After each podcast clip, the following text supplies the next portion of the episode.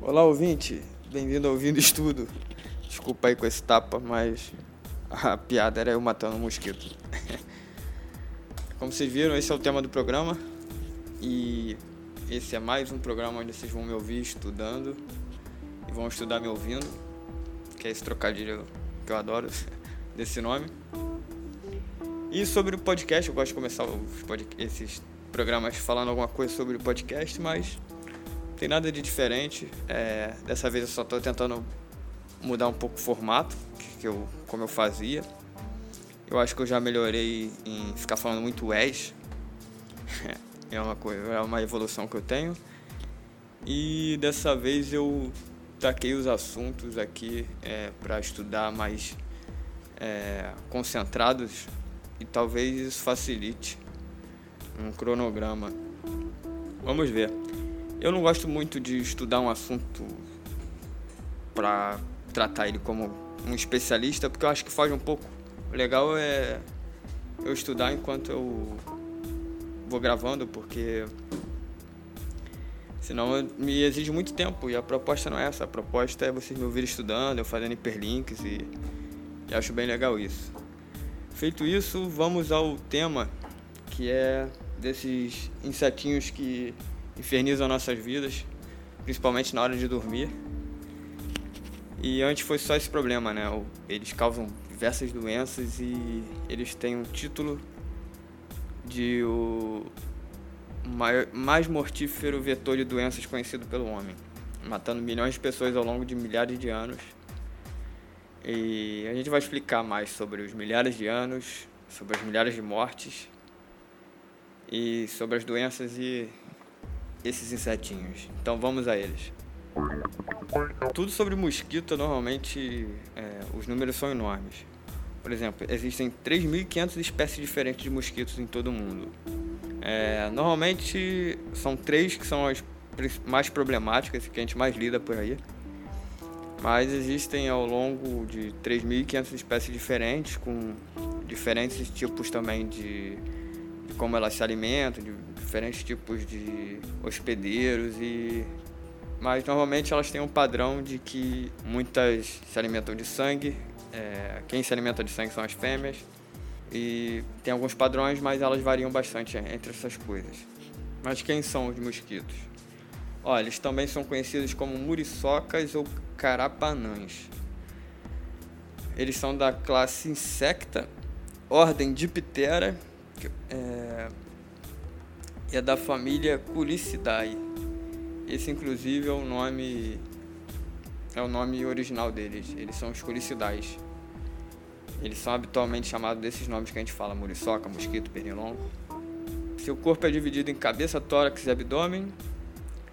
Eles possuem um par de antenas sensível ao tato e responsável por captar cheiros, um par de asas, outro par transformado em balancinhos, que eu acho que deve ter a ver com é, ajudar no equilíbrio do, do voo, né? E esse aparelho bucal picador sucador, onde eles espetam a nossa pele. As espécies que mais transmissoras de patógenos são as doenças que afetam a gente. São os animais chamados Aedes, são os piores, são os demônios encarnados em mosquitos, que são os transmissores da dengue e da febre amarela, e dos gêneros Culex, transmissores da filariose. E é, os adultos, eles têm o hábito de, de têm hábitos de alimentação variáveis. As fêmeas se alimentam de sangue, porque como é que é? Elas, após o acasalamento, elas se alimentam de sangue porque esse alimento fornece proteína e ferro. Essas são as substâncias que elas precisam. Elas, da onde elas precisam do, do sangue é para isso. E é, elas precisam disso para o desenvolvimento de seus ovos. Os machos, eles apenas precisam de néctar das flores e suco das frutas. Olha para você ver como eles são bem mais tranquilos. Ou seja, quem perturba a gente, pica a gente mesmo, são as fêmeas. Apesar que os machos também podem rodar pelos nossos ouvidos, mas é mais as fêmeas que ficam atrás disso. E elas são atraídas pro nosso corpo, assim, a proximidade, para ficar perturbando a gente à noite, que elas possuem a capacidade de percepção química do nosso odor, que é através da transpiração e o dióxido de carbono que a gente libera no processo de respiração. Aí o comprimento varia entre raramente é superior a 16 milímetros e o peso é até 2,5 miligramas. Olha o curioso, um mosquito pode voar de 1 a 4 horas continuamente até 1 ou 2 quilômetros, viajando a 10 quilômetros em uma noite, viajando até 10 quilômetros em uma noite. E a maioria se alimenta no período com menos luminosidade, é, do entardecer ao amanhecer. Uma coisa curiosa, eu devo falar isso mais para frente, mas o mosquito da dengue, o Aedes, ele tradicionalmente se alimenta de 7 da manhã e 7 da noite. Ou às 6 da noite, um troço assim, vou, vou confirmar. E esse mosquitinho que perturba a gente à noite, é, ele só. Ele, o horário de alimentação dele é o noturno, diferente do, do Aedes, é o Culix. Eu vou especificar cada uma dessas espécies, mas antes eu vou falar de onde eles vieram. É, os mosquitos provavelmente eles surgiram no período Jurássico. Quem se lembra aí do filme Jurassic Park vai lembrar, onde eles têm lá, onde eles produzem na, na história do filme eles produzem o, os dinossauros fazendo, pegando DNA de sangue que os mosquitos picaram. É, aí eles pegam o mosquito todo preservado em uma pedra de âmbar, que é uma gordurinha que sai da é, petrificada e tal das, das árvores. Eu acho que é isso. E é bem emblemático essa cena. E, ou seja, os mosquitos já realmente são dessa época. Ou seja, eles são bem antigos aí, ó. É, eles têm entre torno de 90 a 100 milhões de anos de idade. Tem, eu já vi aqui em alguns lugares que eu pesquisei, 120 milhões de anos de idade. Ou seja, mosquitos também são dinossauros. e ó, só para você ter uma ideia, o Homo erectus, que é uma espécie da onde a gente desenvolveu é, a nossa evolução, que é, teve várias etapas anteriores, o Homo habilis, Homo bem mais antigas, e a gente é o Homo sapiens, né? Homo erectus, que é uma mais antiga que a gente, mas já é onde a gente já usava o fogo e tal, ele é de entre 2 milhões de anos só. Ou seja, os mosquitos estão aí muito tempo antes da gente ser o que somos atualmente, na evolução, né? E o primeiro fóssil de mosquito conhecido é do período Cretáceo, de 90 a 100 milhões de anos de idade. Já o Aedes aegypti que é uma espécie dos mosquitos, ele teria surgido na África e de lá se espalhado por todo o globo. Sendo que aqui no Brasil, os estudos apontam que há dois grupos diferentes de Aedes. Um deles relacionado ao mosquito do oeste da África e outro relacionado a um encontrado no Quênia, no leste da África. E a teoria é que eles vieram junto com os navios negreiros na escravidão. E acabou que eu já fui para a história, mas é importante também falar o ciclo da vida do mosquito. Ele vai, ele passa por quatro fases distintas para fazer sua metamorfose. É o ovo até a larva, até a pupa, que é onde eles flutuam sobre a superfície e onde ocorre a metamorfose da larva para o mosquito. E disso para adulto, e tem um registro histórico aqui de que o primeiro a descrever esse processo dos mosquitos foi o filósofo grego Aristóteles. Agora vamos falar um pouco das espécies. Os culex são um dos gêneros mais comuns nas habitações. Esse é o que perturba a gente à noite para dormir. Esses culex. Eles também são agentes vetores de algumas doenças, como a filaro... que é uma doença que atinge o ser humano e é um protozoário parasita no sistema linfático. Provoca inflamações e inchaço nos gânglios linfáticos e membros do corpo como pernas, que gera um edema, né, que é um inchaço, podendo levar o indivíduo à incapacidade física pelo aumento dos membros, principalmente as pernas. Aí é tratado com ivermectina. E esse é o mosquitinho que perturba a gente. Tem também o Anopheles. Esse é o que transmite a malária, que ele carrega esse protozoário. Ele, no caso, o mosquito fêmea, né? São as fêmeas que picam a gente e contamina através da saliva. E a malária provoca febre alta contínua, posteriormente de 3 em 3 dias, dores musculares pelo corpo, aumento do baço, delírios e taquicardíaca. E ela, o ruim da malária é que ela afeta o sistema nervoso, podendo causar lesões no cérebro até a morte. E o pior, não sei se é o pior, mas é um dos mais letais, é o Aedes aegypti. Ele carrega com ele doenças como a dengue, febre amarela, zika e chikungunya. Esse pacotinho aí de só doença dos infernos. É um mosquitinho, ele, ele é tão adaptável que antes ele colocava larvas em apenas água limpa e agora ele, ele é encontrado em qualquer tipo de água parada ou não. Ele vive em média um mês, ataca durante o dia de 7 às 5. Eu tinha falado de 7 às 7, né? Não, ele é um pouquinho mais horário comercial, de 7 às 5. Mas tem relatos da Fiocruz em que o mosquito também ativa à noite. Pelo que parece é que ele aproveita as oportunidades, mas ele o período dele é mais de 7 às mais no período diurno, de manhã. E a incidência é maior nas mulheres e nas crianças porque o mosquito voa abaixo, na altura das pernas. E no horário da manhã, né? Ele é originário do Egito, né, como eu falei, na África. E tem relatos dele por volta ali do século XVI. E aqui no o vetor da doença tem registros em 1760 e 1818. No Brasil, os primeiros relatos são já no século XIX. E Curitiba, Paraná, e no início do século XX em Niterói, aqui no Rio de Janeiro.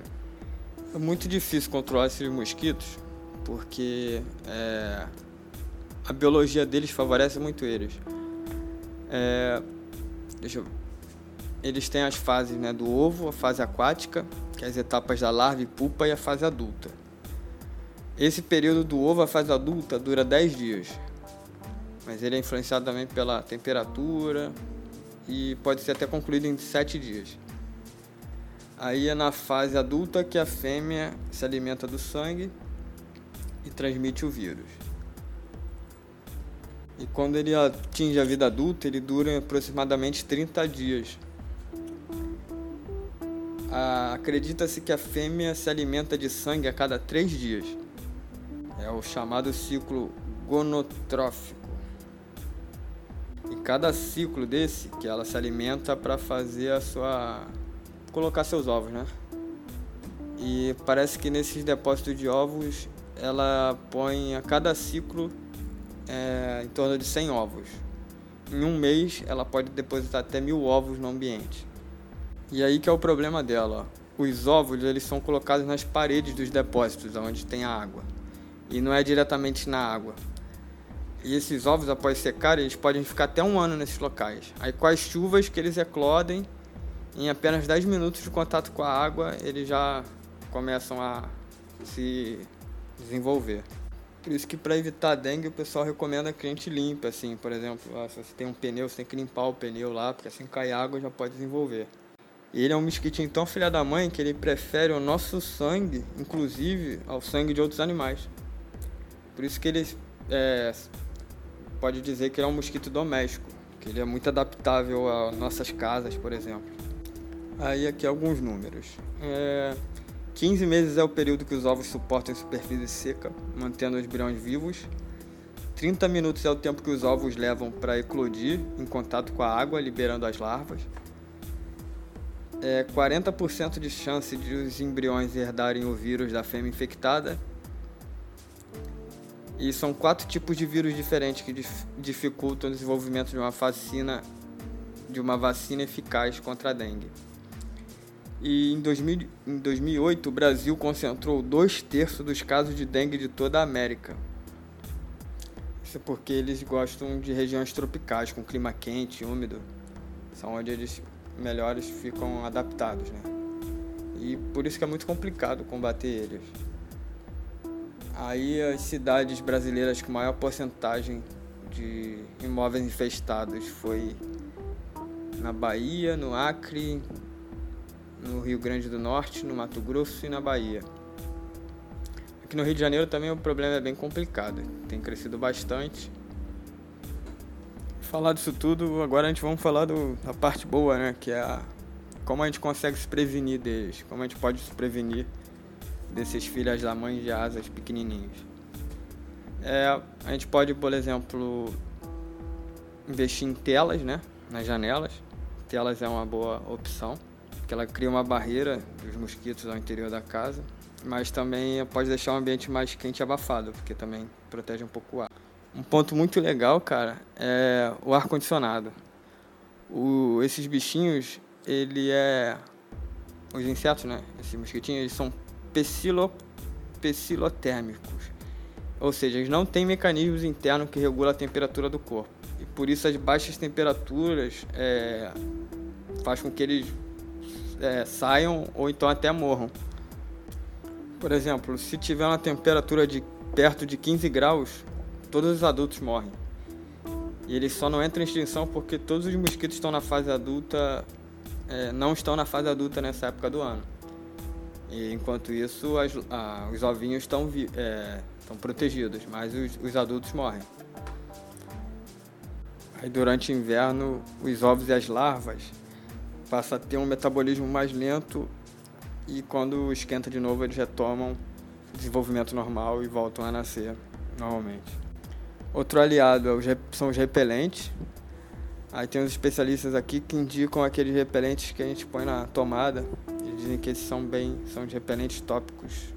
Não, os, tem os repelentes tópicos para aplicar na pele. É, mas aqueles de tomada são considerados o método mais eficaz para espantar mosquitos. Tem um que eu gosto muito, que é a raquete elétrica. Que ela é bem eficaz também. Faz aquele barulhinho, ela é até divertida de matar eles. E tem um aqui também que é esplantar planta, espalhar plantas na casa. As plantas que são popularmente conhecidas para afastar são a citronela, a lavanda, o gerânio e o alecrim. Mas de acordo com a Anvisa não tem eficiência comprovada. Aí você pode também botar óleos aromáticos. Tem gente que também põe aquele um trocinho que vende na, no mercado pra. que faz uma fumacinha que também espanta eles. E aquela. Uma curiosidade deles, que eles perturbam a gente muito pelo ouvido na hora de dormir.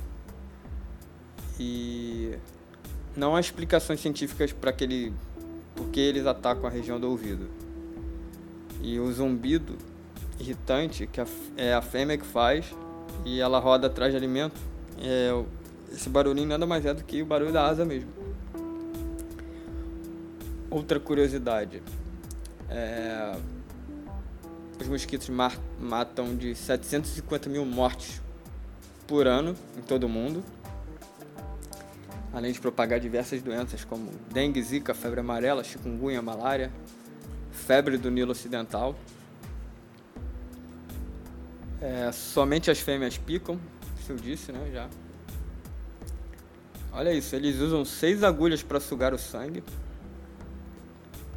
Duas delas têm uma espécie de dente que usam para perfurar a pele Aí duas outras são usadas como se fossem pinças para manter a pele separada e uma das agulhas é responsável pela detecção dos vasos sanguíneos. A sexta é a que suga o sangue. E da onde vem a coceira?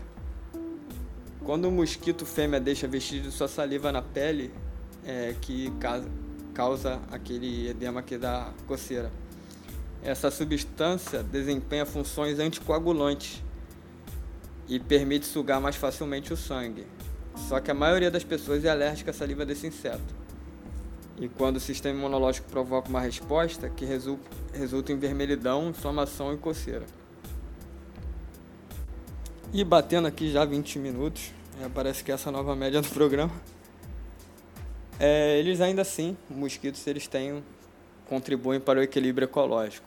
Apesar que no meio urbano eles são uma praga, mas no ambiente deles eles têm ainda seu equilíbrio ecológico. É, assim como todos os seres vivos, cumprem sua função no seu equilíbrio natural e eles destacam-se como polinizadores constituem importante fonte de alimento para aves, morcegos, répteis, peixes e anfíbios. Então tá aí, os mosquitinhos, apesar de tudo, fica essa mensagem positiva ao final.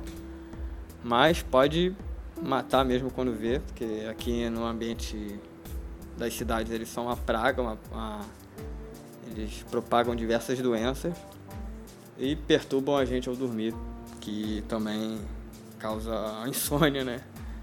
Já que atrapalha a gente a dormir. Então é isso, galera. É, verão tá chegando. Tomem cuidado aí com o. pra não deixar água parada.